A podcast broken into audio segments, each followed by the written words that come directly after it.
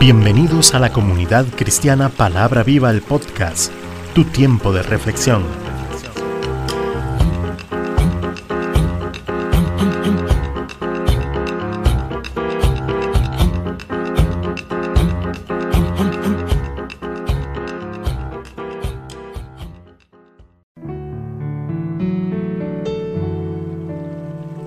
Hoy con Cecilia Alpizar.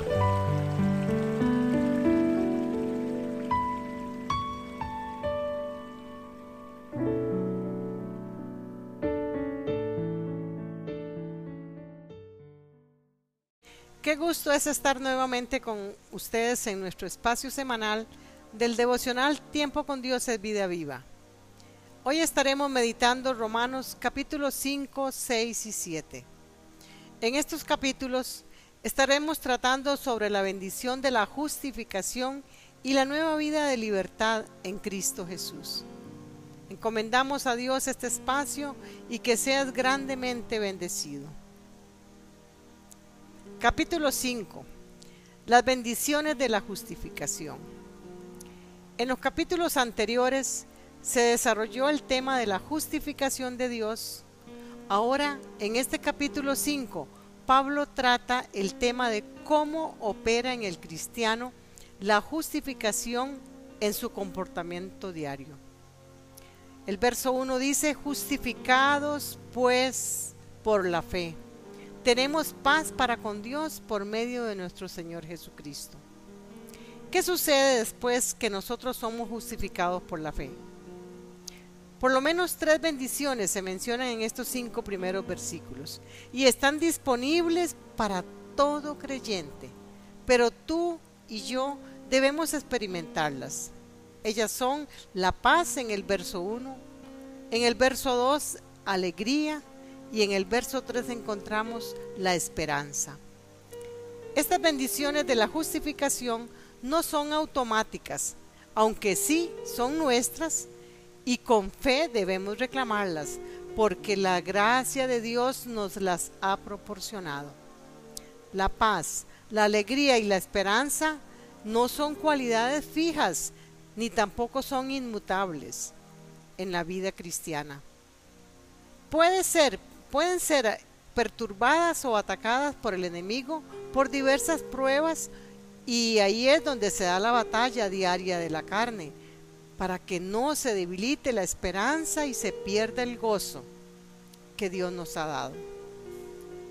Se requiere de una fe viva y acudir a Dios. Nos da gracia y nos ayude en tiempos de necesidad.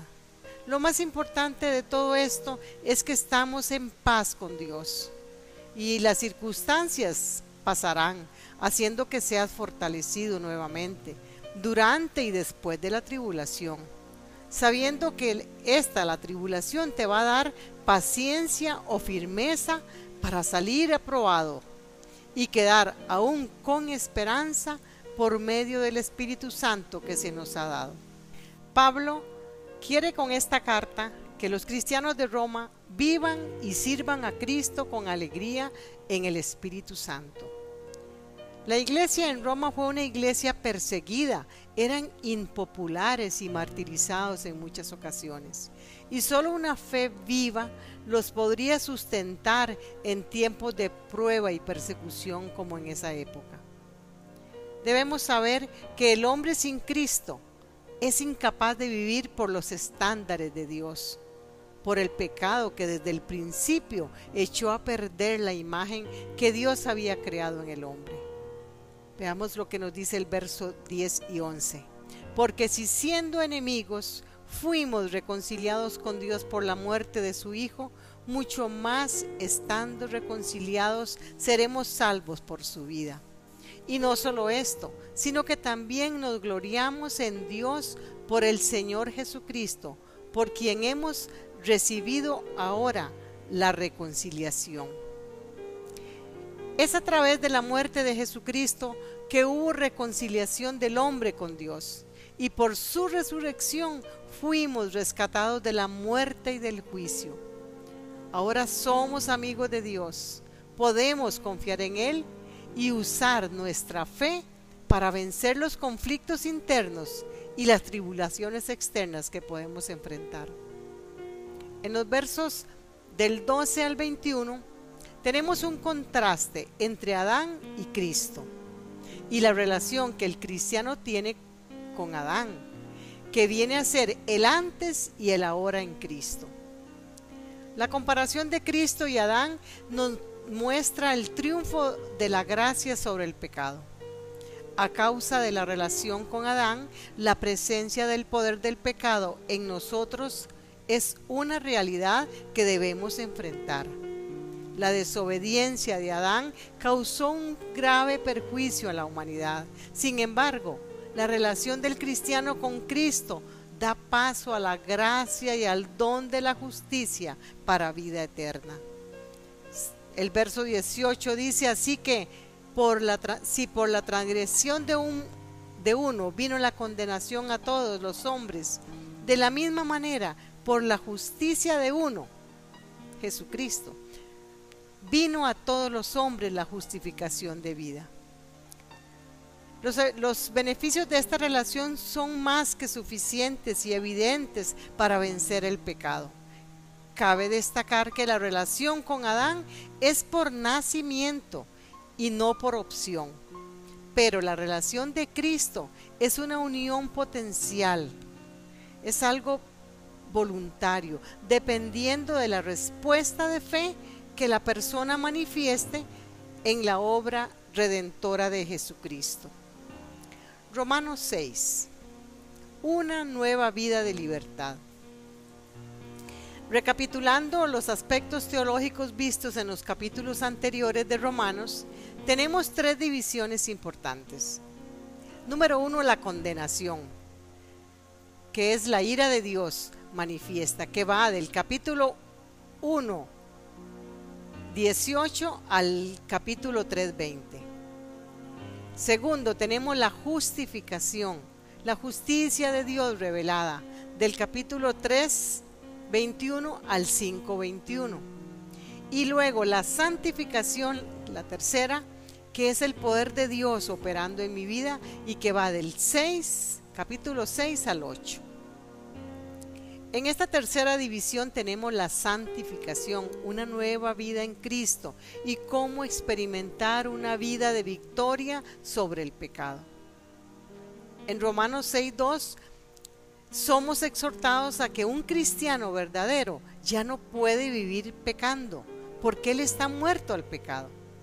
En el verso 3 nos explica la unión con Cristo en la muerte y la resurrección por medio del bautismo en agua. A los ojos de Dios hemos sido separados del pecado y llamados santos por Él, aunque en la práctica todavía tenemos que luchar contra el pecado. El bautismo en agua es el mandamiento del Señor para aquellos que hemos aceptado a Cristo y en obediencia viene a ser un acto también de lealtad a Dios y también considerado un testimonio público de que hemos muerto al pecado y comenzado una nueva vida en Cristo. Cuando dejamos de recibir el señorío de alguien para recibir el señorío de otro, que es lo que ha sucedido con nosotros, se experimentan cambios radicales en nuestra vida. Por ejemplo, de pecador a justo de muerte a vida, de la oscuridad a la luz, de la ley a la gracia. Y se da una constante lucha con nuestro cuerpo mortal para vencer la tentación del pecado. En el verso 14 dice, porque el pecado no se enseñoreará de vosotros, pues no estáis bajo la ley, sino bajo la gracia. Y en el 17 dice, pero gracias a Dios que aunque eres esclavo del pecado, habéis obedecido de corazón a aquella forma de doctrina a la cual fuisteis entregados. Esperando dar frutos de santificación y, esto es una lección nuestra para obtener la vida eterna. Dice el verso 22, mas ahora que habéis sido libertados del pecado, y hechos siervos de Dios, tenéis por vuestro fruto la santificación y como fin la vida eterna.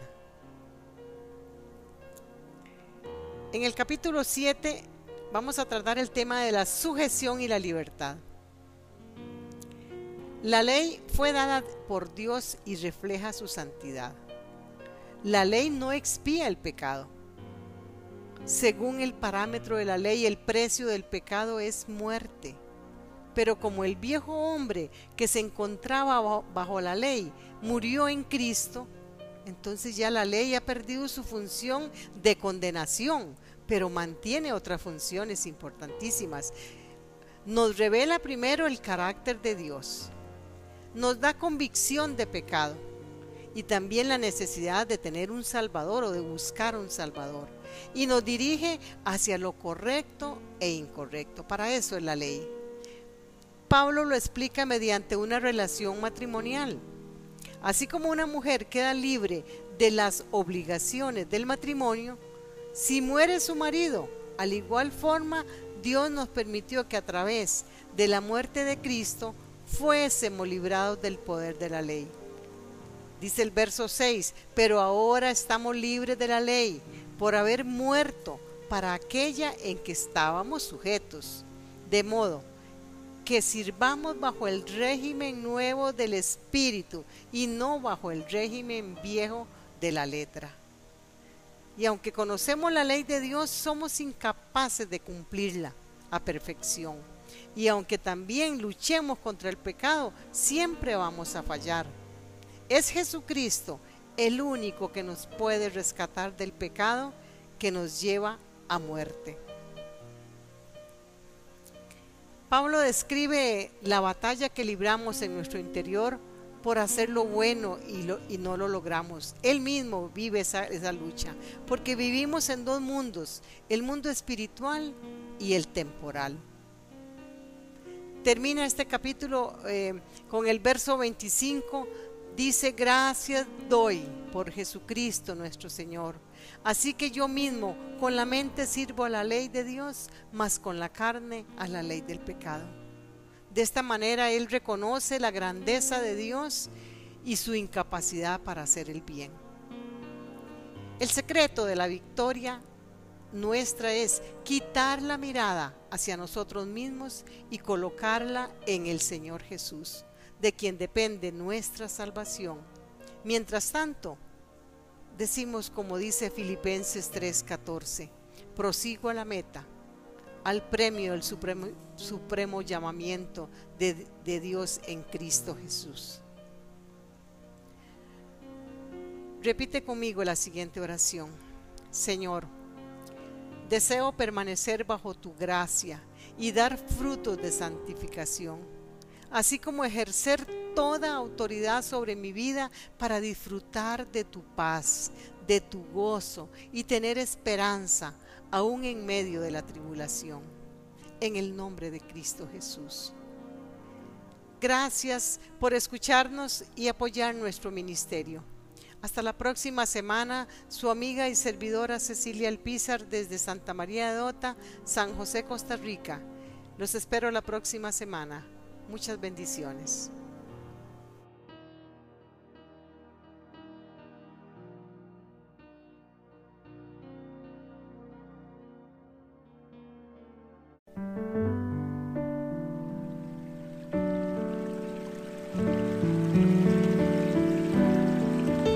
Comunidad Cristiana Palabra Viva, todos los derechos reservados.